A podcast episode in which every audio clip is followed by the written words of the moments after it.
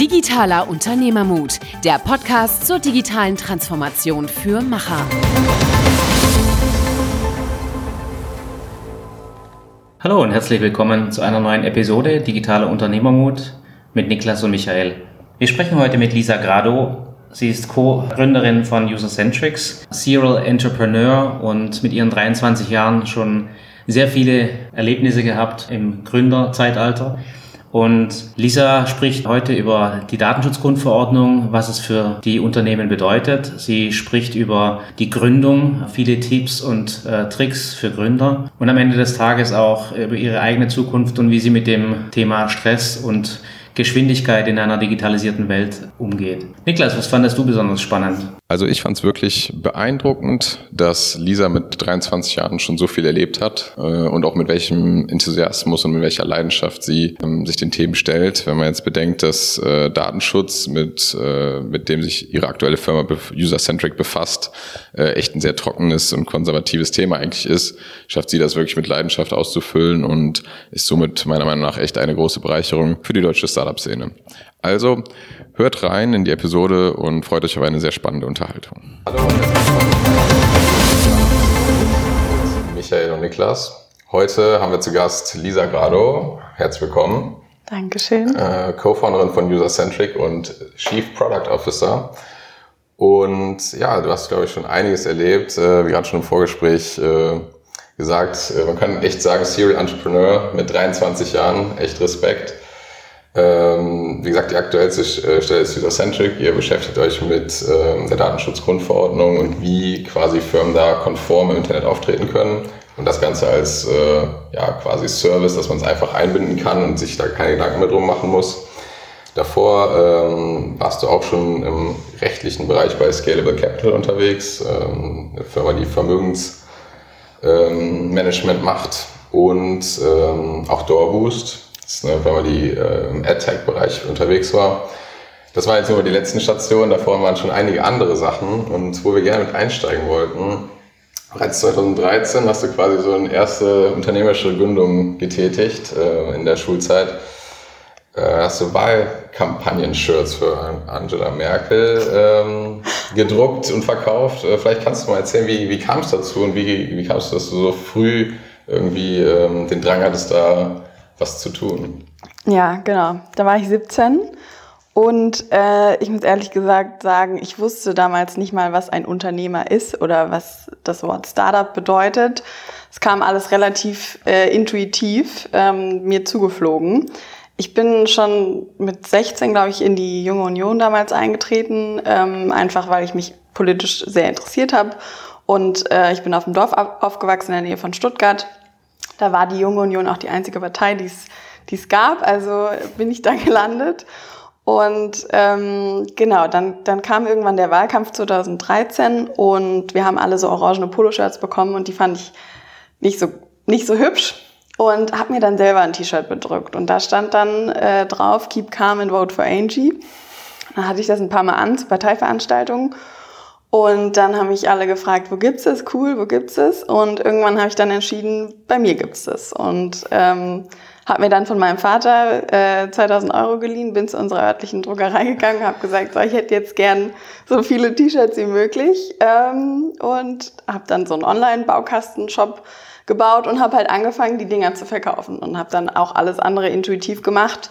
Ähm, Marketing, Social Media, Instagram, und es lief dann auch richtig gut an, habe viele T-Shirts verkauft und äh, durfte dann auch kurz vor der Wahl Angela Merkel kennenlernen und ihr eins übergeben. Und das war so die erste kompakte, zeitlich begrenzte Erfahrung als Unternehmerin sozusagen. Und äh, habe da gemerkt, dass ich es einfach geil finde, eine Idee von 0 auf 100 umzusetzen und dann zu sehen, wie, wie es auf andere wirkt und dass ich damit wirklich was gestalten kann und, und bewegen kann. Und da wusste ich auch, okay, das, davon will ich mehr machen. Hatte mich dann aber schon für Jura immatrikuliert, äh, weil ich eigentlich Politikerin werden wollte, auch um zu gestalten. Ähm, und dachte, dass Gesetze zu studieren eben die beste Grundlage wohl wäre, um später auch Gesetze zu machen und bin dann ja bei Jura gelandet, habe dann aber direkt auch im ersten Jahr wieder neues Projekt nebenher gestartet und eigentlich nur studiert und währenddessen auch gegründet, eins nach dem anderen. Erfolgreich, nicht erfolgreich, aber beide Schienen immer, immer durchgezogen. Weswegen es jetzt auch quasi dazu kommt, dass ich jetzt ähm, mit jetzt bin ich 23 schon mehrere Sachen auf die Beine gestellt habe. Sehr cool, äh, sehr beeindruckend. Ähm, ich glaube, dieser, dieser Gründergeist, den merkt man dir auch an. Ähm, was würdest du sagen, was, was braucht ein guter Gründer oder Gründerin? Was, was sind so die Eigenschaften, die du brauchst? Also dadurch, dass ich so davon geprägt bin, dass ich jetzt bei mir kein abgeschlossenes BWL-Studium sehen musste oder ein ähnliches Studium, um sowas umzusetzen, ist es wirklich der gesunde Menschenverstand. Also wenn du dir einfach überlegst, was brauchst in dem Moment und das recherchierst, dann kommt das einfach Stück für Stück und was du nicht weißt, kannst du nachlesen, kannst du nachfragen. Am Ende des Tages bist du eigentlich auch als Chef oder als Gründer der Delegierer und machst nicht alles selber, sondern du suchst dir einfach nur die verschiedenen Elemente, die du brauchst, um dein Business als Ganzes zusammenzusetzen. Ähm, und manchmal kann der smarteste Unternehmer jemand sein, der weder studiert noch eine Ausbildung gemacht hat und ein Harvard MBA-Absolvent äh, fährt eine 10 Millionen gefundete Company vor die, vor die Wand. Also ich glaube, der gesunde Menschenverstand ist, ist der Hauptfaktor. Also wenn man sich das bei dir ja auch gerade so angehört hat, also die Story mit den, den T-Shirts, das wirkt ja fast so wie so, ein, ja, wie so ein Schneeball, der so ins Rollen kam und dann kam so eine Sache zu dem genau. anderen. Ist da nicht auch sehr viel ja, Vertrauen nötig, dass man immer so mit dem, mit dem nächsten Schritt irgendwie, selbst wenn man nicht weiß, was der zehnte Schritt ist, irgendwie den, den nächsten erstmal zu machen. Äh, wie, wie hast du das denn immer empfunden jetzt in den verschiedenen Companies? War das immer natürlich für dich oder gab es auch Phasen, wo du dachtest, oh, jetzt weiß ich gar nicht weiter oder... Ähm also ich glaube, was, was so ein bisschen dazu geführt hat, dass ich jetzt da bin, wo ich bin, ist, dass ich immer Ja gesagt habe. Also immer, wenn sich was geboten hat, ähm, egal ob ich schon zehn andere Sachen auf der Kette hatte, ich habe irgendwie immer alle Chancen versucht wahrzunehmen und viele Bälle gleichzeitig zu jonglieren, weil du weißt nie, welcher Ball der richtige ist. Und also ich Fokus könnte man jetzt auch sagen, wäre wär gut, aber für mich hat sich eher bewahrheitet, ähm, an vielen Sachen gleichzeitig zu schrauben, weil du nicht weißt, was, was, was ähm, am Ende des Tages das Erfolgreichste sein wird. Und genau dasselbe ist es auch bei, bei den Steps, die man macht, um, um eine Firma aufzubauen. Zum Beispiel Marketingkanäle. Du weißt nicht, funktioniert für dich am besten Events, funktioniert für dich am besten Online-Marketing, funktioniert für dich am besten äh, Direktvertrieb. Du musst einfach alles ausprobieren und ähm, in, in alles ein bisschen reinstecken und sozusagen auch A-B-Testing machen ähm, im Business, ja. Wie einfach war für euch jetzt äh, in, der, in der Gründung die Anbahnung Kunden zu bekommen. Das heißt, ähm, wie seid ihr daran gegangen? Also bei User-Centrics hatten wir jetzt natürlich den Vorteil, dass es ein sehr brennendes Thema äh, gab, obwohl die DSGVO ja schon vor zwei Jahren verabschiedet wurde im Europäischen Parlament. War so ähnlich, oder so kam es mir vor wie in, in der Uni vor Klausuren. Jeder fängt eine Nacht vorher an, alles auswendig zu lernen. Ähm, so, so war der Eindruck auch tatsächlich bei den äh, bei, bei den Firmen. Da kamen ganz, ganz viele von selber auf uns zu, eigentlich der, der Großteil, ähm, weil alle jetzt gesucht haben und wir zur richtigen Zeit am richtigen Ort mit, mit dem richtigen Produkt sozusagen bereitstanden. Und genau, das, deswegen mussten wir fast gar nichts machen, damit die ersten Kunden zu uns kommen. Mhm. Wenn du für die Leute, die jetzt User-Centrics nicht kennen, kurz beschreiben würdest, was ihr konkret macht oder was die Kunden von euch bekommen. Mhm. Das ist eine Software as a Service Solution, mit der unsere Kunden ihre Einwilligungen, also die, die rechtssicher äh, einholen können, verwalten und dokumentieren können. Also wir sind quasi ein eine Einwilligungsmanagement-Plattform. Auf Englisch würde man sagen Consent Management Plattform, CMP. Das ist so der Begriff, der, der sich jetzt entwickeln würde. Gab es vor ein paar Monaten noch gar nicht, weil, weil der Need nicht da war. Und jetzt ist es ja so, wenn du personenbezogene Daten hast, dann brauchst du dafür eine Rechtsgrundlage unter DSGVO.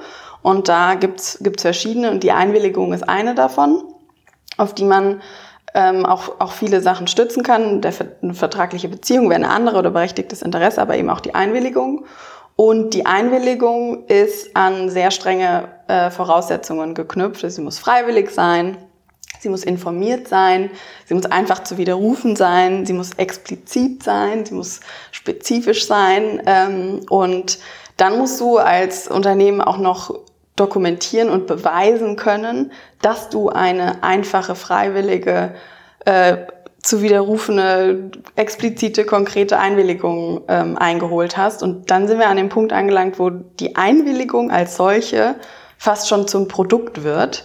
Und ähm, es macht einfach Sinn, dafür einen Dienstleister sich ins, äh, ins Unternehmen zu holen, anstelle selber da ein Produkt aufzubauen. Und deswegen sind wir quasi ein dedizierter Dienstleister für das Einwilligungsmanagement. Mhm.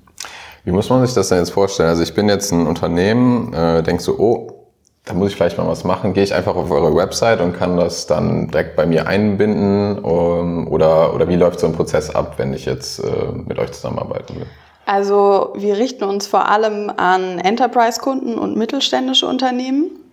Und äh, die brauchen meistens noch einiges an Beratung, weil auch der Setup des Unternehmens meistens ähm, ein bisschen kompliziert ist, wenn es an die Webseite geht. Da sind irgendwie drei Agenturen eingebunden und fünf verschiedene Tech-Manager-Container. Und ähm, deswegen läuft es meistens so ab, die Kunden gehen auf unsere Webseite, buchen eine Demo mit uns und ähm, gehen dann wirklich ins Detail, weil es sehr viele Rückfragen gibt und äh, weil es ja auch noch ein relativ neuer Bereich ist.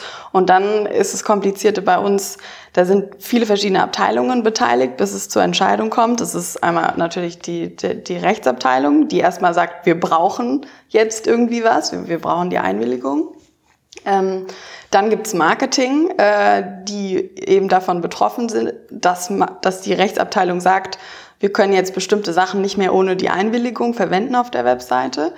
Äh, die stehen dann da und haben auf einmal keine Daten mehr. Ähm, und deswegen sind die meistens auch der treibende Faktor. Die bemühen sich darum, eine Lösung zu finden, mit der sie möglichst trotzdem noch an ihre Daten kommen. Und dann ist noch das Management natürlich ähm, mit in der Entscheidung, weil am Ende haftet äh, die Geschäftsführung für Verstöße gegen die DSGVO. Und so kommen drei Parteien zusammen, die teilweise konträre Interessen haben und sich auch selber noch nicht so ganz klar darüber sind, was brauchen sie, was wollen sie. Und deswegen sind wir auch ganz stark in der Beratung drin am Anfang des Kunden, äh, am Anfang des der, der Kundenbeziehung und nehmen den Kunde an der Hand. So, wie sieht deine Webseite aus? Was hast du überhaupt für Tags auf der Seite? Was für Produkte? Manchmal wissen die das auch gar nicht, weil es, wie mhm. gesagt, drei verschiedene Agenturen gibt. Die eine macht was drauf, ohne dass es die andere weiß. Dann ist es nicht in der Datenschutzerklärung. Also ganz komplexe Zyklen. Und ähm, da kommen wir quasi rein und räumen das Ganze auch einmal so ein bisschen auf, weil die Webseite wurde tatsächlich bei vielen im Rahmen der DSGVO ein bisschen stiefmütterlich behandelt, weil es ja eben noch so viele andere Themen gab an interner Dokumentation und Prozessen, die du, die du machen musstest. Und das Problem mit der Webseite ist aber, dass das einfach dein Aushängeschild ist. Das ist total sichtbar für alle und jeder Außenstehende könnte in wenigen Sekunden dir nachweisen, dass du hier gerade seine Daten erhoben hast über Cookies oder über, über Pixel ähm, und kann dann, ist dann dadurch automatisch berechtigt, bei der Datenschutzbehörde eine Abmahnung äh, einzureichen und dann ist der Datenschutzverstoß eben passiert. Und deswegen ist die Webseite eigentlich das verwundbarste, die verwundbarste Stelle, die, die, du hast im heutigen digitalen Zeitalter als Unternehmen, solltest gerade da schauen, dass du da sauber bist und dass da ähm, nichts passiert, was dir das Genick brechen kann. Und bei Verstößen gegen die Einwilligungspflicht sind wir auch ähm, bei, bei den vier Prozent schon laut DSGVO. Wie streng und wie praktikabel das am Ende des Tages von den Datenschutzbehörden umgesetzt wird, ähm, wissen wir jetzt auch nicht. Äh, aber die Großen, also sehe ich bei unseren Kunden, die, die Großen sind eher die, die sagen, ja, okay, wenn da was kommt, dann klar, dann, dann haben wir die Ressourcen, das, die Klage abzuwehren.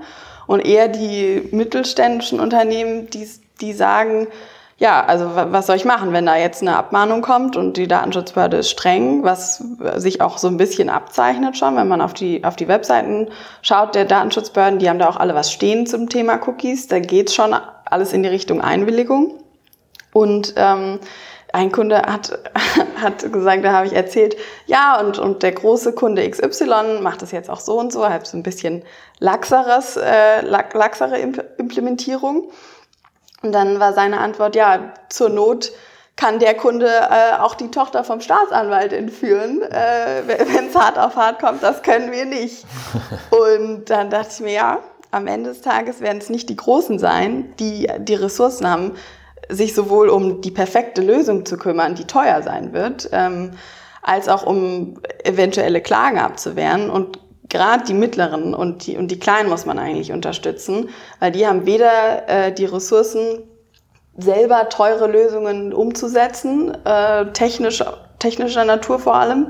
Und äh, die haben auch nicht die Ressourcen, sich dann gegen Abmahnungen einzusetzen. Deswegen haben wir eine Lösung gebaut, die auch für kleine und mittelständische Unternehmen funktioniert. Also wir sind, wir, wir fokussieren uns jetzt zwar vom Vertrieb her auf die Großen, ähm, haben aber auch 50 Autohäuser als Kunden zum Beispiel. Mhm. Ich habe mich heute Morgen eingetragen äh, für die Convidera. Ich habe es gesehen. gesehen. Insofern bin ich mal gespannt, was jetzt passiert.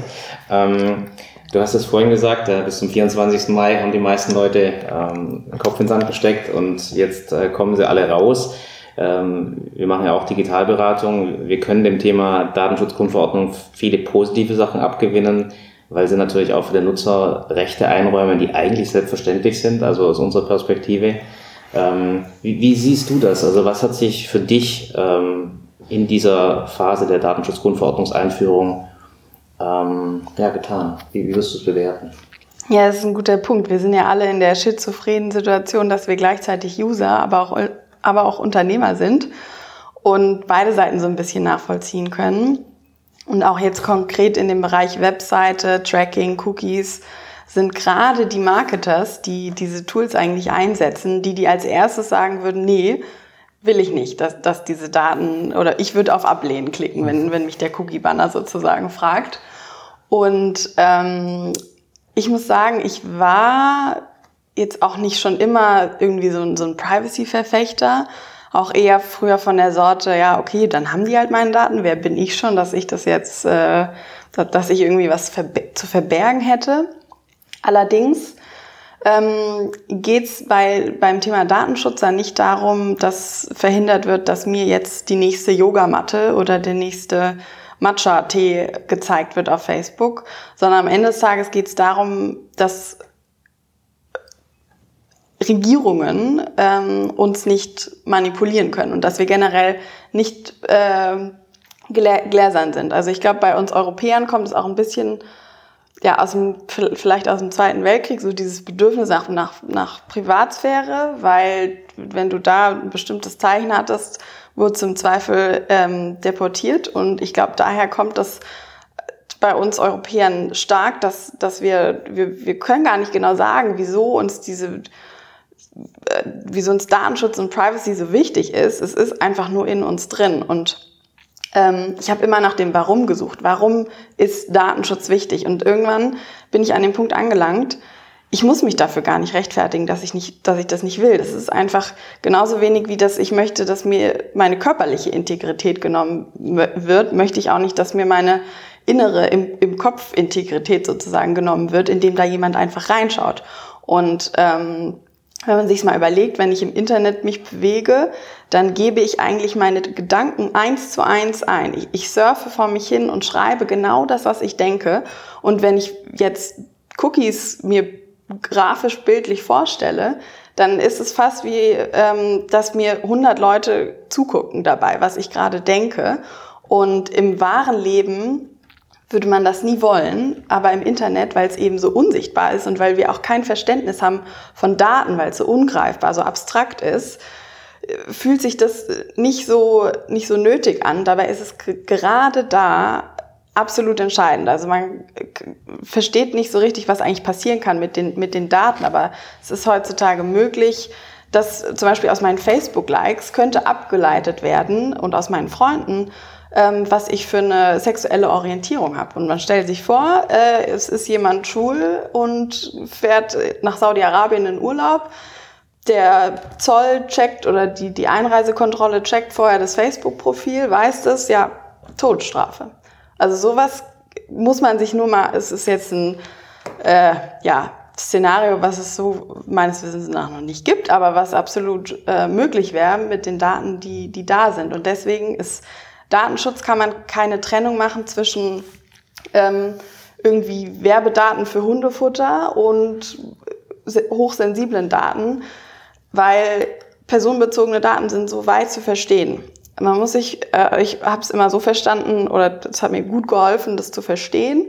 Man stellt sich einen Raum vor mit 100 Leuten. Alle 100 Leute sind schwarz angezogen, außer eine Person hat einen roten Kapuzenpullover an. Und ich weiß nichts über die Person. Ich kenne nicht die E-Mail-Adresse, ich kenne nicht den Namen, ich kenne nicht die Telefonnummer. Ich weiß nur, die Person mit dem roten Kapuzenpullover ist Anhänger der Kommunistischen Partei. Da brauche ich gar keine viel mehr Daten, personenbezogen, um jetzt eine Identifizierung äh, zu machen. Und deswegen sind personenbezogene Daten auch so weit zu verstehen. Deswegen sind die auch auf IP-Adressen, auf Cookie-Daten, auch wenn ich jetzt als anonymer User nicht meine nicht meine E-Mail-Adresse vorne dran habe, ist der Schutz auch darauf aus, auszuweiten. Und das ist mir jetzt bewusst geworden und deswegen bin ich auch mit viel Leidenschaft äh, beim Thema User-Centrics dabei. Einmal, weil ich als Unternehmerin weiß, wie schwer es ist, allen diesen Voraussetzungen gerecht zu werden und die umzusetzen, neben allem anderen, was ja äh, schon auf, auf, den, auf den Schultern lastet. Aber auch ähm, aus der Sicht des Users einfach, also ja, das Datenschutz muss sein, aber Datenschutz muss praktikabel sein und deswegen versuchen wir eine Lösung zu schaffen, die einen Ausgleich zwischen beiden Seiten schafft. Mhm. Es gibt jetzt einige, die äh, sagen, dass der deutsche oder europäische Datenschutz ein Exportschlager wird und es gibt andere, die sagen, es ist ein Rohrkrepierer. Ähm, weil, äh, du hast es vorhin erwähnt, es geht um Regierungen, aber es geht ja auch darum, dass die Daten der Menschen äh, im Netz in der Hand von ein paar wenigen sehr, sehr großen Unternehmen liegt und das ist ja, ich glaube, eher die größte Gefahr, dass es eine Marktmachtkonzentration gibt in der Art. Ich glaube, du hast das gepostet hier, dass Mastercard seine Karten, äh, seine Informationen an Google verkauft. Und dann hast du natürlich eine Kreuzung von, von Daten, die extrem gefährlich werden ähm, in Bezug auf dein Verhalten. Ähm, wie siehst du das privatwirtschaftliche? Also gerade diese Demokratisierung der Daten, jetzt können wir uns schützen mit der DSGVO, dass die Daten nicht weggehen oder zumindest wissentlich weggehen, wenn dann. Ähm, wie siehst du das, dass es eben halt privatwirtschaftlich so zentriert oder zentralisiert ist? Also ich hoffe, dass es durch die DSGVO oder durch diese durch die generelle Bewegung in Richtung Datenhoheit beim User sich schon in die Richtung entwickeln wird, dass ich als User zumindest weiß, ähm, wer meine Daten hat und wem ich die gebe und entscheiden kann, wem ich sie vielleicht noch weitergebe. Aber natürlich nur, wenn ich dafür auch irgendwie was bekomme. Also der, der, es wird einfach mehr in die Richtung sich entwickeln, dass das Unternehmen dem User aufzeigen muss, was er für einen Mehrwert hat, wenn er jetzt in dem Moment seine Daten weggibt. Und wenn wir jetzt auf das Beispiel Mastercard an, an Google äh, gehen, könnte man auch fragen, würdest du als User gegen Geld deine Kaufdaten an Google verkaufen? Ja, vielleicht ja schon, aber mich hat niemand gefragt. Und ähm, ich hoffe, dass es dadurch ein bisschen weggeht von, von der Zentrierung äh, der Daten. Allerdings ähm, muss man auch schauen, da sind wir trotz der, der großen Konzerne noch hinten dran. Wenn man nach China schaut, die ein Scoring-System für alle Bürger aufgesetzt haben und quasi in jedem Lebensbereich, in dem du bist als, als Bürger, hast du, werden Daten von dir gesammelt und diese Masse an Daten, die, die China da sammelt, wird sie eventuell zum Technologieführer machen. Also die können damit halt AI trainieren bis zum geht nicht mehr wogegen wir jetzt hier auch in, in Europa uns mit der DSGVO schon für bestimmte Technologien eher einen Stein in, in den Weg gelegt haben. Also ich glaube, Peter Thiel hat gesagt, Europa hat ein Eigentor geschossen mit der DSGVO. Und ähm, da würde ich jetzt, also ich bin, ich glaube, es war gut, aber ähm, am Ende des Tages wollen wir auch nicht in einem, in einem China leben. Deswegen müssen wir auch dazu stehen, dass wir jetzt halt gewisse Rahmen gesetzt haben, die es vielleicht schwerer machen, aber ich glaube, wir, wir kriegen es trotzdem hin. Und es wird zum Exportschlager, witzig, dass du sagst. Äh, Kalifornien hat jetzt auch äh, ein Privacy Law auf den Weg gebracht und Indien witzigerweise auch. Da wurde im Juli ein neuer Gesetzesentwurf eingebracht. Die hatten davor noch nicht mal in der Verfassung ein Right of Privacy sozusagen verankert. Da gab es aber auch einen, einen Skandal, der das getriggert hat. Und Brasilien zum Beispiel hat schon 2014 ein Gesetz erlassen, was auf der, von der DSGVO inspiriert war. Also wir sind ja alle Weltbürger sozusagen, die auf Facebook, Google unterwegs sind und deswegen wird es jetzt bei allen eigentlich aktuell, diese, dieses Thema Privacy. Nur China geht halt ein bisschen anderen mhm. Weg. Ähm, bisschen. genau. Ich, ich glaube halt, was man auch immer im Hinterkopf haben muss, ist ja nicht nur das, ähm, was zurzeit mit den Daten dann passiert, sondern die sind halt auch dann dauerhaft gespeichert. Und ne, man weiß ja auch nicht, was in 10, 15, 20 Jahren irgendwie für technische Möglichkeiten da sind. Oder halt eben, wie du auch selber ja gesagt hast, was für... Ähm, Änderungen in, in den politischer Gesinnung oder so ähm, einhergehen und die Daten sind halt, da kann man von ausgehen, die sind halt ähm, da, also die, die sind nicht auf einmal weg. Äh, klar, jetzt ja. gibt's äh, hier das Recht, das zu löschen. Das ist natürlich schon auch ein, ein großer Schritt, aber ich denke mal, prinzipiell sind einfach in enorme Datenmengen dann einfach schon gespeichert und dann kann man auch nicht mehr nachträglich sagen, so ja, das habe ich aber damals ein bisschen anders gemeint, wie ich das äh, getwittert habe oder so. Das wird dann halt so ausgelegt, wie es dann passt. So, ich glaube, das muss man dann einfach im Hinterkopf haben, jetzt schon, was, äh, was man von sich preisgibt. Ähm, und wenn man da, glaube ich, mit reinem Gewissen rangeht, kann man das dann auch machen, aber man sollte, glaube ich, einfach mal Gedanken drauf verwenden. Ne? Ja, das ist interessant, äh, weil du das sagst. Ähm, ich habe mal einen Vortrag in China gehalten, das ist schon ein paar Jahre her, und ähm, habe das Thema Datenschutz diesen Menschen angesprochen und habe mich eigentlich viel besser gefühlt, weil wir hatten einen viel besseren Datenschutz. Und was dann zurückkam, war sehr interessant. Äh, die chinesischen, äh, es waren auch Studenten, haben gesagt, wir sind viel, viel weiter im Vorteil euch gegenüber. Wir wissen, wir werden überwacht. Ihr wisst es nicht. Ja? Also die Einstellung ist eine andere. Ne? Das heißt auch die menschliche Einstellung, jetzt will ich das nicht äh, äh, besser darstellen lassen, wie es ist, weil die Perspektive, in die es geht, wie du richtig sagst, ist, ist gruselig. Aber die haben von Anfang an ein ganz anderes ja. Verhältnis, weil die wissen, dass sie von Anfang an quasi, ich sag mal, abgehört äh, wurden und haben ihr Verhalten dementsprechend darauf ja. eingestellt. Wir haben es nicht, wir haben uns komplett geöffnet ja, und waren super naiv bis Punkt X. Deswegen, die Perspektive fand ich super spannend, weil ähm, so habe ich es noch nie gesehen. Mhm. Na, ich habe immer mhm. gedacht, wir sind hier die äh, Oberdatenschützer und ihr die armen Abgehörten. Äh, aber man kann es auch umdrehen und kann sagen, äh, du musst einfach dein Verhalten anpassen, weil wie du gesagt hast vorhin, äh, ja, wir legen uns öffentlich nackig auf die Webseiten für jeden, der es sehen will oder der Nutzen daraus zieht. Ähm, das ist äh, sicherlich nicht das Richtige. Und ich glaube, dass da sehr, sehr viel Know-how und Training bei jedem Einzelnen ankommen muss, wie du dein Nutzerverhalten ändern musst, äh, DSGVO hin oder her. Du musst einfach wissen, dass die Dinge so transparent sind, wie sie sind. Weil egal, die DSGVO hilft dir ja auch nicht. Du hast ja. zugestimmt. ja. Das heißt, das macht es eigentlich noch schlimmer, äh, wenn du zugestimmt hast. Ja. Und die meisten haben einfach da überhaupt kein, kein Verständnis für. Ja. Hm. Na gut, wir wollen jetzt ja nicht äh, die ganze Zeit nur über, über Datenschutz reden. Ich glaube, auch wenn es sehr, sehr spannend äh, war. Was, was ich mich äh, gefragt habe, so, ähm, vielleicht könntest du mal noch ein bisschen darauf eingehen, so was ist denn, was machst du bei User-Centric? Ne? Also du bist jetzt Chief Product Officer, was sind so deine täglichen Aufgaben, wo, be, wo bist du für zuständig, wie, wie arbeitest du oder ihr als hm. Team?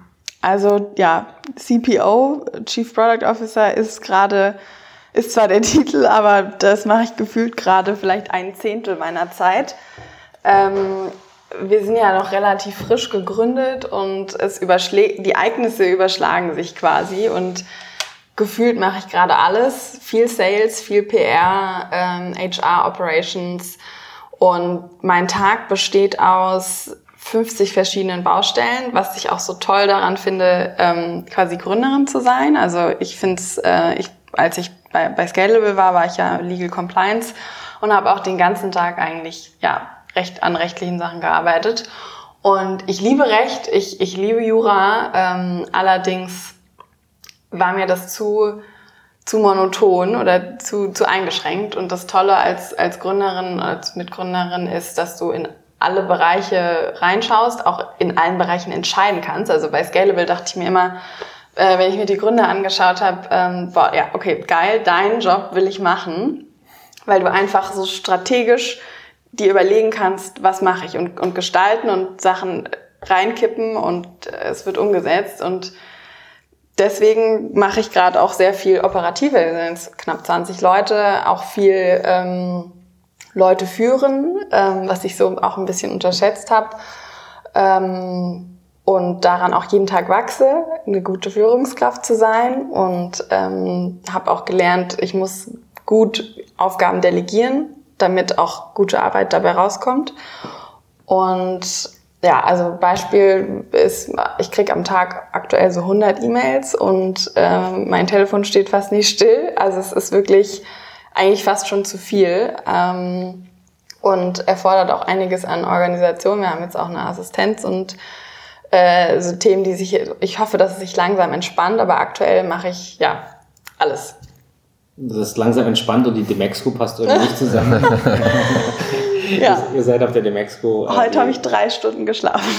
ja, das, äh, du hast drei Stunden geschlafen und hast schon einige Baustellen auf der Autobahn hinter dir, um zu uns zu kommen. Ähm, ja. Deswegen äh, ist es auch toll, dass du da bist. Und ich, ich denke, äh, du hast es so schön gesagt, äh, man kann diese Dinge tun als Unternehmer, man muss sie aber auch tun. Das heißt, im Endeffekt ist natürlich so, es gibt keinen anderen, der es tut. Ja. Darauf wollte ich raus. Zu sagen, du musst dir das, das Umfeld selber gestalten, du musst dir das Umfeld ähm, ja selber bauen, aber du musst es halt auch machen, sonst gehst du darin unter. Und weil du gesagt hast, äh, Leadership, äh, wir hatten ein Gespräch mit dem Andi Bruckschlöge äh, von der Bits and Pretzels. Kenn ich. Und äh, der hat auch gesagt, ähm, dass das die Domäne ist, die er am meisten unterschätzt hat. Also das Thema People Management, Leadership, wenn du in eine größere Organisation kommst oder eine größere Organisation gründest, ähm, dann bist du zwar inhaltlich äh, super fit, aber du merkst einfach, du musst ganz andere Skills aufbieten, um Menschen zu führen. Wo holst du dir da in deinen jungen Jahren, ich sag mal, äh, das Feedback oder äh, die Skills, um tatsächlich gut führen zu können?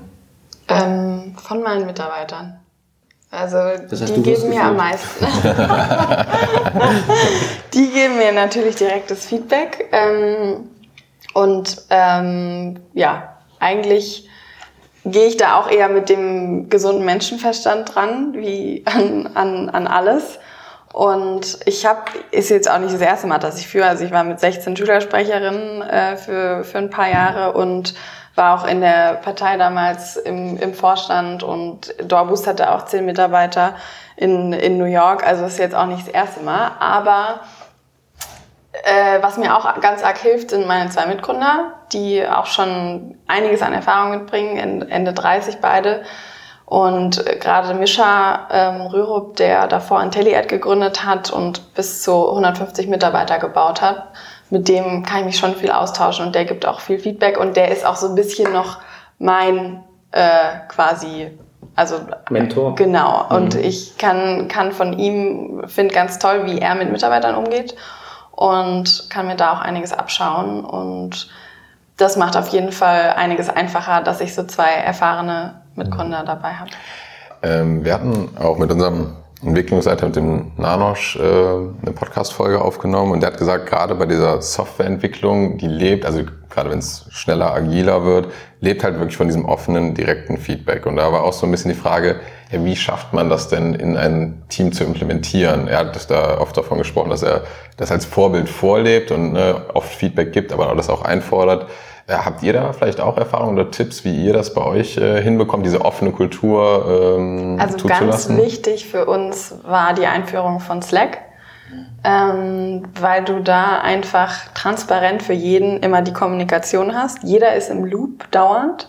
Wir haben auch sehr, sehr viele Channels, die wirklich public sind. Auch wenn du da nicht Mitglied bist, kannst du ja reinschauen.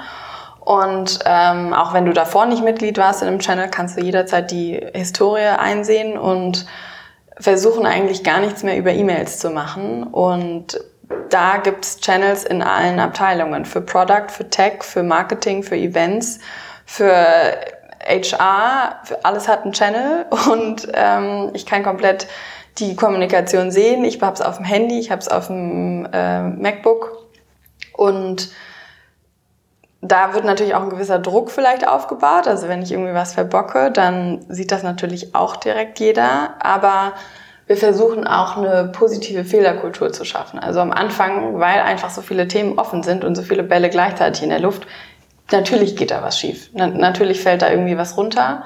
Ähm, und dann gehört aber auch dazu, dass man, wenn einem selber was runterfällt, dass man das auch dann zugibt und nicht versucht irgendwie zu vertuschen. Und das lässt sich auch ja, ganz, ganz gut tatsächlich über Slack abbilden. Und wenn du dann noch zusammen im, im selben Office alle hockst im, im Großraumbüro, hast du einfach so eine dauerhafte 24-7-Kommunikation schon fast, mhm. dass in allen Bereichen da ein Austausch stattfindet. Für die Hörer, die, die Slack noch nicht kennen, also vielleicht ist da der eine oder andere dabei, ähm, muss man sich vorstellen, ist wie ein, ja, ein Chat-Tool, eigentlich wie separate WhatsApp-Gruppen, ja. wo halt interagiert werden kann auf verschied zu verschiedenen Themen, die du gerade erwähnt hast, Produkt, ähm, Vertrieb und so weiter.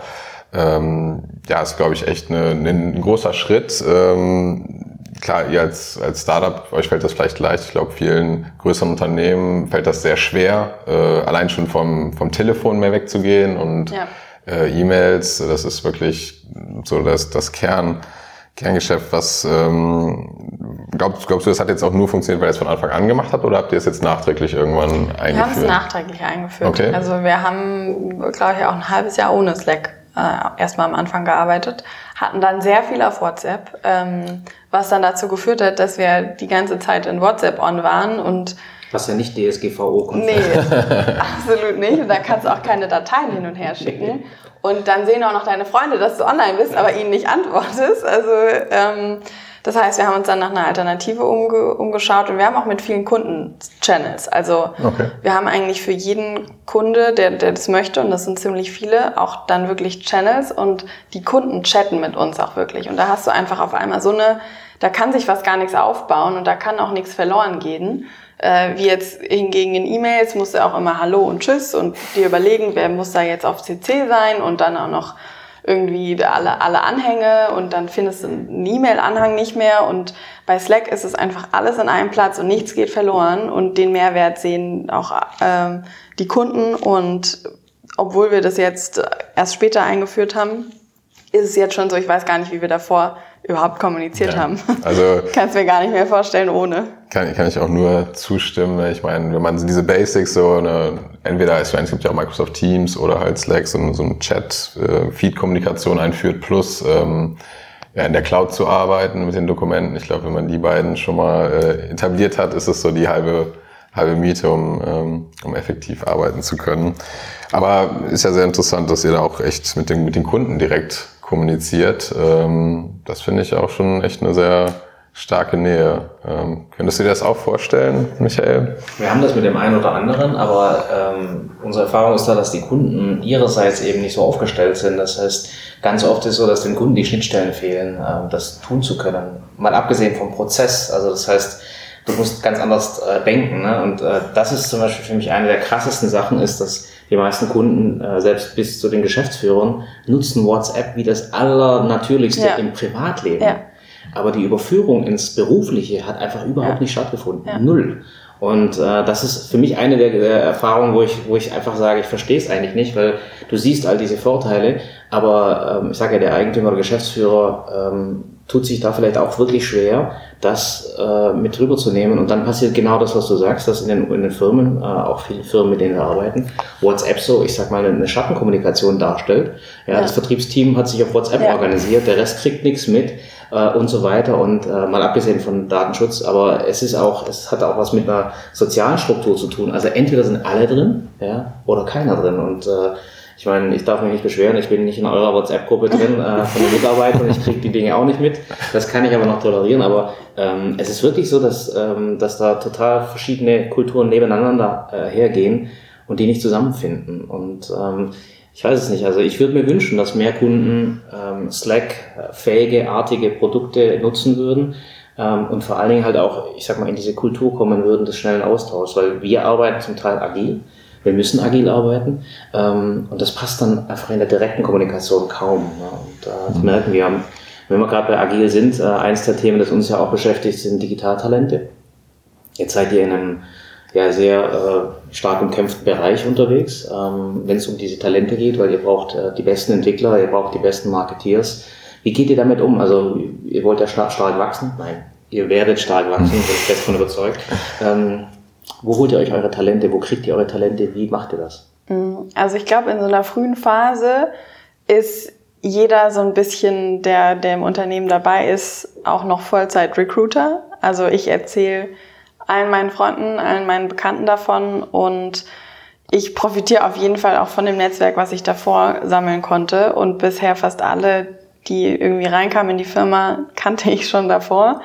Ähm, und vielleicht bin ich deswegen auch so ein bisschen in der Bubble, weil ich viele smarte Leute kenne, die ich jetzt alle ansprechen kann ja. und zu uns holen kann. Aber was wir schon merken, ist, wenn wir diese smarten Leute, die ja auch nicht aus Liebe zu mir, aus, aus Freundschaft dann zu mir kommen würden, ähm, die sind natürlich teuer ähm, und das muss es einem aber dann auch wert sein. Also wir zahlen jetzt, glaube ich, schon überdurchschnittliche Gehälter für ein, für ein Startup, für so ein junges Startup. Aber weil wir einfach wissen, am Anfang, die Core-Mitarbeiter, die sind die, die die Firma am Ende des Tages bauen werden, das Team. Und die werden die Kultur definieren, die werden die Arbeitsprozesse definieren. Und deswegen sind wir da auch nicht so leichtfertig, ja, okay, jeder rein, weil wir es gerade eigentlich an allen Ecken bräuchten. Also wir haben 15 ausgeschriebene Stellen. Aber versuchen schon auch ein Cultural Fit darauf sehr zu achten, weil wir so viel oder weil, ja, weil die Gründer so viel arbeiten und so viel Zeit auch in Arbeit stecken und auch die Mitarbeiter. Es sind ja doch, selbst wenn du um fünf den Stift fallen lässt, 40 Stunden in der Woche, das ist eigentlich dein Leben. Und es ist so schade immer, wenn die Leute über Arbeit und Leben reden, weil eigentlich ist deine Arbeit auch dein Leben. Und wir versuchen auch damit die Mitarbeiter zu locken. Ähm, also wir kommunizieren auch, dass wir einen sehr innovativen Ansatz fahren wollen in der Kultur. Wir haben ein Hochbett, wir haben ein Trampolin, wir haben eine Popcornmaschine im Office. Ein Hochbett? Ähm, ein Hochbett. Falls man mal neppen, neppen, möchte oder ah, okay. die Position, eine Hängematte. Ähm, einfach, dass man sich wirklich im Office auch ein bisschen wohlfühlen kann und äh, haben auch andere innovative Sachen geplant. Ähm, kannst dir zwei Wochen Urlaub zurückkaufen, wenn du mal reisen willst. Du kannst, äh, es, es gibt Free Snacks. Also ich finde, ich fand es immer das schlimmste Gefühl, ein Euro in so einen Snackbär reinzuwerfen für einen Snickers. das fand ich vom, vom Feeling her äh, total ja, doof. Deswegen gibt es bei uns einfach Free Snacks. Ähm, es ist ja so ein, für die Firma, für uns ist es so ein kleiner Posten, sage ich mal. Und der Mitarbeiter haut sich dann auch nicht am, zehn, am Tag zehn Snickers rein. Wenn es vor allem immer da ist, dann willst du es auch gar nicht mehr. Aber es ist vom Gefühl her einfach so, so eine irgendwie Wertschätzung, dass du dir einfach mal was zu essen nehmen kannst, äh, wenn du da den ganzen Tag schon sitzt. Und genau, dann haben wir noch so Sachen wie Voluntary Days, dass du, dass die Firma einmal im Jahr zusammen äh, aushilft, äh, ehrenamtlich ähm, im, im Tierheim oder so. Solche Sachen haben wir geplant, um wirklich eine andere, ein anderes, eine andere Art von Arbeiten zu schaffen. Mhm. Wie, du hast jetzt gerade gesagt, so Arbeit, Leben, äh, das sollte man jetzt nicht unbedingt trennen. Ähm, jetzt auf dich persönlich, wie, wie viel arbeitest du denn zum Beispiel die Woche? Wie, wie schaffst du das da irgendwie also, wie die. Du diese Woche? wie, wie, wie schaffst du das da, die Balance so ein bisschen zu halten? Also gerade ist schon echt hart. Ähm, vor allem jetzt seit ja, also April, Mai, wo es halt richtig losging, ähm, arbeite ich auf jeden Fall jeden Tag, also sieben Tage die Woche, hatte auch keinen Urlaub seither mehr als sechs Stunden schlafe ich jetzt auch nicht. Ähm, aber es macht mir trotzdem Spaß. Ich bin so glücklich. Also wirklich, ich war noch selten so glücklich. Ich bin so erfüllt von dem, was ich mache. Und ich bin manchmal so, wenn ich irgendwie abends dann doch mal weggehe, denke ich mir, oh fuck, eigentlich würde ich jetzt gerade gern irgendwie unsere Präsentation, unser Sales Deck weitermachen. Und ähm, ich merke jetzt aber schon auch so, also einen Tag die Woche irgendwie mal nichts machen wäre auch gut. Ähm, einfach für für, für meine Performance, weil es natürlich auch Sinn macht, diese Ruhephasen einzulegen. Und ähm, genau, ich würde jetzt aber auch nicht mein Tempo meinen Mitarbeitern auferlegen. Also ich schreibe einem Mitarbeiter jetzt nicht Sonntagnachts um eins, wenn ich noch äh, Mails mache. Versuche jetzt kein, keine Unruhe beim Mitarbeiter zu stiften, wo ich weiß, der muss halt nicht arbeiten. Und die Balance ist schon auch wichtig. Und es ist aber auch wichtig, dass man vielleicht in der Arbeit dann mit den, als Team zusammen auch ähm, switchen kann zwischen, man arbeitet zusammen und dann geht man aber auch zusammen so ein bisschen weg. Kann man natürlich auch nicht mit jedem machen. Mhm. Ähm, und es wird immer wahrscheinlich auch irgendwie, wenn, wenn man größer wird, auch Grüppchen bilden, Leute, die sich besser verstehen, Leute, die sich weniger gut verstehen. Am Ende des Tages darf man auch nicht immer nur dieselben Leute reinnehmen, weil was ich glaube auch ganz, ganz wichtig äh, finde, ist Diversity im Team. ähm, dass nicht alle irgendwie homogen sind, sondern es macht auch Sinn, dass du dir Leute reinholst, die ganz anders denken, mit denen du im jetzt so freundschaftlichen vielleicht nichts zu tun haben würdest. Das macht einfach am Ende das Team dann erfolgreicher. Mhm. Ja, das sind ja auch Filter, Filterblasen, die man sich Ja. aufbaut. Ne? Ja. Ähm, das wäre das Einzige, was, was mir so kam, äh, weil du die Sneakers angesprochen hast. Ich glaube, äh, ihr, ihr müsst einfach aufpassen, dass diese Benefits, die ihr habt in einem kleinen Team, auch in einem großen Team skalierbar sind. Und das ist eben das Problem, wenn du Dinge einführst, die du nachher wieder wegnehmen musst. Das ist richtig Stimmt. blöd. Das heißt, wirklich gut überlegen, was du auch mit einem 200-Mann-Team oder Frau-Team äh, noch, noch tun würdest. Ja. Finde ich wichtig, weil ähm, das gibt enormen Frust. Ähm, es ist am Anfang immer einfach zu sagen, wir machen Trampolin und solche Sachen, ähm, aber ähm, das wird schwer, weil du dann natürlich das Ganze skalierbar machen musst. Ne? Und ähm, ich glaube, dass es trotzdem super gute Wege gibt. Ich finde es äh, genial, was er, was er macht, wenn er das für die Mitarbeiter so durchzieht, weil ähm, ich glaube auch, dass das die Dinge sind, die am Ende des Tages einen Unterschied machen in diesem umkämpften äh, Wettbewerb um, um Talente. Ähm, Google ist ja ein gutes Beispiel. Ja, es ist ein gutes- Also- gutes Beispiel, die das auch auf der, auf der, auf der Größe durchziehen, ne? ähm, muss man einfach klar sagen. Äh, Jetzt haben die natürlich wahrscheinlich einen leicht anderen EBIT wie die meisten anderen Ja. Firmen, ähm, aber nichtsdestotrotz, du musst es trotzdem machen. Ne? Und äh, die könnten es auch anders machen. Ja. Amazon ist ein schönes Gegenbeispiel. Ne? Also in Amazon Stimmt. hast du genau das, das Gegenteil, äh, weil es Teil der Unternehmenskultur ist, Genau. äh, frugal zu sein. Mhm. Ne? Ja. Ähm, aber wie, wie gesagt, ich finde es sehr spannend und äh, das Einzige ist, Ja, ich werde berichten, also ob ich- der Ansatz aufgeht. Also ich glaube, es hat ja auch einfach sehr viel mit der, mit der Einstellung, mit der Wertschätzung zu tun. Ne? Ob das nachher ein, ein Bett oder ein Snack oder nachher nur noch ein Event einmal im Jahr ist. Ich finde, es hat viel damit zu tun, wie, wie man mit den Leuten umgeht. Ne? Weil ich glaube, gerade in so einer, so einer jungen Phase arbeiten, denke ich mal, alle äh, deutlich mehr als so die, die reguläre Zeit oder fast jeder. Und ähm, ich glaube, das ist einfach das Gefühl, was man auch den, den Leuten vermittelt. Ne? Ob es nachher irgendwelche kleinen Goodies sind oder einfach mal nur so, ey, heute bestelle ich mal Pizza. Ähm, also es können ja verschiedenste Sachen sein, dass du aber deine Zeit spendierst. Wie Ja, du sagst, oder die ne? Zeit, Das heißt, die ne? Mitarbeiter wollen auch viel Zeit von dir, äh, wollen von dir, mit dir persönlich sprechen. Äh, das sind auch Dinge, die einen Wert haben, ähm, die du nicht überall transportieren kannst. Und ich finde genau das richtig. Also das sehe ich genauso. Jetzt sind wir äh, im letzten Drittel ähm, der- der, der Zeit für dich, ähm, damit du auch bald wieder deine Sales Pitch weitermachen darfst. Ähm, wir, wir gehen mit dieser Geschwindigkeit, äh, die die Digitalisierung uns ermöglicht, aber auch aufzwingt, äh, ja, unterschiedlich um. Und unsere Kunden sind meistens mittelständische Kunden, die natürlich schon äh, so ihre Challenges haben. Wie gehst du persönlich mit dieser Geschwindigkeit um dich herum um, die ja immer zunimmt und immer mehr abfordert und äh, ich sag mal, ähm, ja, das ganze Leben ein Stück weit beschleunigt? Hast du da ein Rezept, wie du? Ehrlicherweise nehme ich das nicht wahr. Hm? Also ich, ich weiß, wenn ich jetzt zurückschaue vor fünf Jahren, okay, krass, äh, da hat sich einiges verändert, auch in meinem Verhalten. Ähm, aber es passiert so intuitiv. Wahrscheinlich auch, weil ich schon immer irgendwie gechattet habe. In der fünften Klasse hat es angefangen mit ICQ. Das ist für mich das Natürlichste der Welt.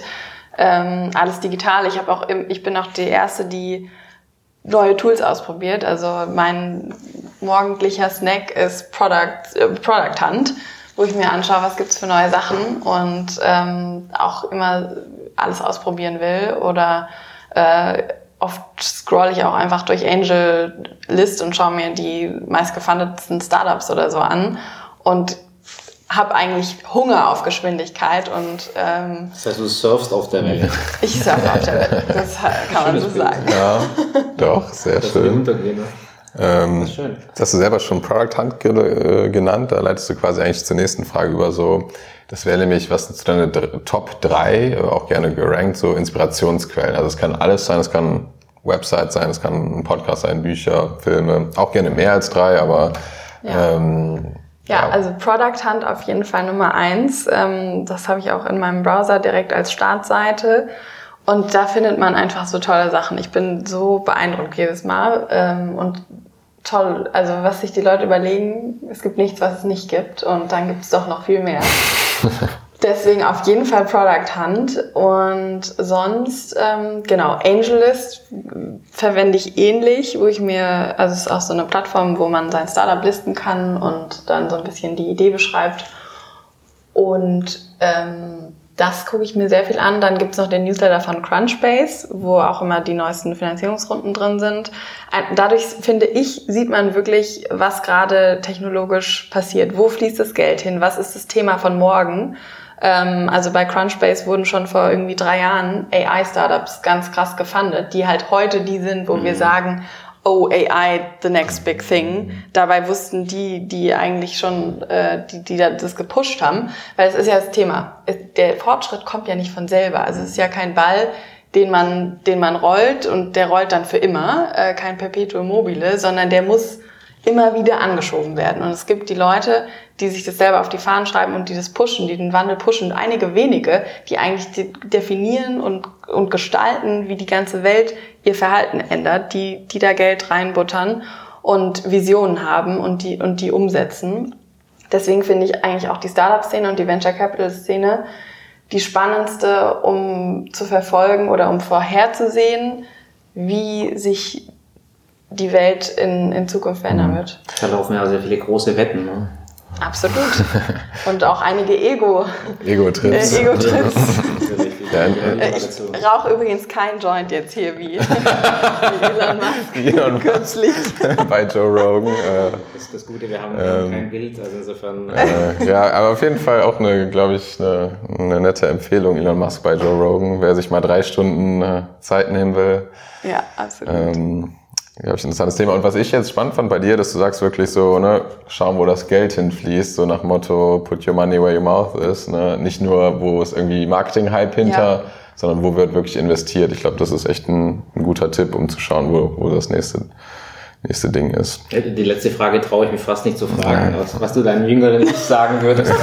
deinem jüngeren Ich, da bist du Schulsprecher. Oder vielleicht den, äh, dein Gleichgesinnten. Aber ne? vielleicht tatsächlich, was du, du bist ja wirklich, äh, ist eine beeindruckende äh, Laufbahn hinter dir. Ähm, und ähm, was würdest du, ich sag mal, der Person, der Lisa sagen vor fünf Jahren? Vielleicht äh, schneller, schneller ähm, Product Hand anschauen oder äh, was, was glaubst du, was würdest du anders machen? Mm.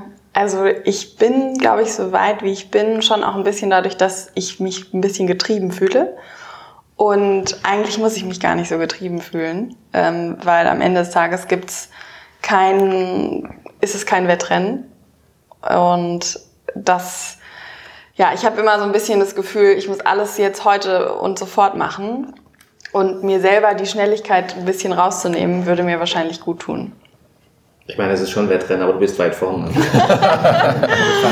Fühlt sich vielleicht nicht so an, aber. Aber kann ich auch nur zustimmen. Also ich habe ein ähnliches Gefühl, dieses Getriebensein immer. Ne? Ja. Ich glaube, das ist auch irgendwie so eine, so eine Generationskrankheit, ja. so gefühlt. Also bei, bei vielen, die ja. so einiges ja. machen in dem Alter. Das stimmt. Deswegen vielen, vielen Dank, dass du da warst, Lisa, und äh, wir wünschen dir alles Gute äh, mit Centrics und auch der Mexico und ein bisschen mehr Schlaf in der Zukunft vielleicht. Das hoffe ich auch. Ja, Danke vielen, vielen Dank äh, für das interessante Gespräch. Das war's mit der Episode. Vielen, vielen Dank fürs Zuhören. Ähm, wir hoffen, wir konnten euch einiges äh, mitgeben und wollten euch einfach nochmal sagen, wenn ihr jegliches Feedback habt, wenn es Themen gibt, die euch beschäftigen oder ihr Fragen habt oder auch Gäste, die wir mal einladen sollten, könnt ihr uns auf den gängigen Social Media Kanälen erreichen, immer unter Tech Digitaler Unternehmermut auch per Mail sind wir erreichbar. Alle Kontaktdaten verlinken wir euch in den Show Notes. Wir freuen uns einfach und hoffen, dass wir ein bisschen über das Thema Digitaltransformation diskutieren können. Bis zum nächsten Mal.